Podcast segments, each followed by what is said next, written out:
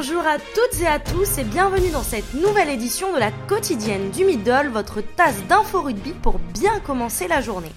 Au menu de ce mercredi 15 janvier, Push Lestrade écarté à Aurillac, Guinoves dans une liste municipale, du ballon ovale au ballon rond pour Mourad Boudjelal et la découverte des adversaires des Bleuets.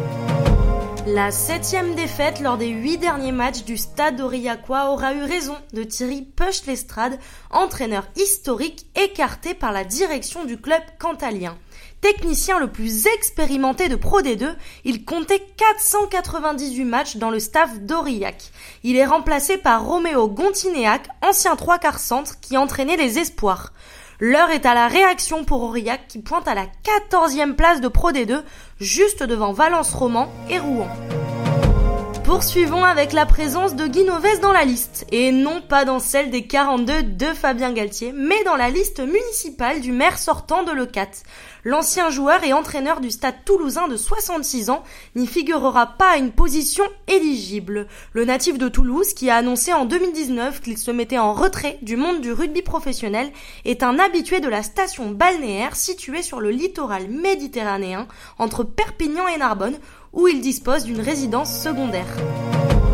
Désormais ancien propriétaire du RCT, il semblerait que Mourad Boudjelal ait déjà d'autres projets en tête.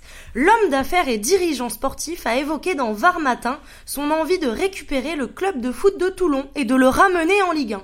Actuellement à la dernière position de National, les footballeurs toulonnais devraient être relégués en National 2 si leurs résultats ne s'améliorent pas d'ici la fin de la saison. Rien n'est cependant encore fait car l'actionnaire majoritaire du SCT, Claude Joy, ne souhaite pas passer la main. Il faudra donc attendre les négociations entre les deux hommes. Mais l'info du jour concerne nos Bleuets qui, ça y est, connaissent leurs futurs adversaires pour la Coupe du Monde organisée fin juin prochain en Italie. Bien que tournée vers le tournoi des 6 nations U20 qui débute dans un peu plus de deux semaines, l'équipe de France aura pour mission de défendre son titre de double championne du monde 2018 et 2019 face aux 12 meilleures équipes au niveau international. Au menu de la 13e édition de ce championnat réservé aux futures stars du rugby, 5 journées de compétition avec une finale programmée le 18 juillet prochain à Parme. Alors, roulement de tambour, la nouvelle garde française fera d'abord face à l'Irlande, au Japon et à l'Argentine dans la poule A afin de pouvoir espérer se qualifier pour les demi-finales de la Coupe du Monde. Des rencontres loin d'être gagnées pour les Français qui s'étaient inclinés 47 à 26 contre l'Argentine l'année passée.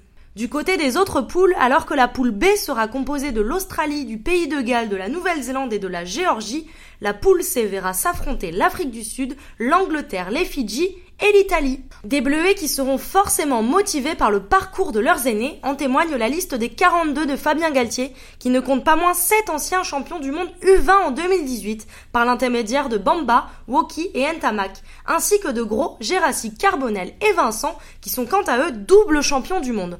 En bref, un passage de relais entre une génération dorée et une autre pleine de promesses qui sera guidée par les grands.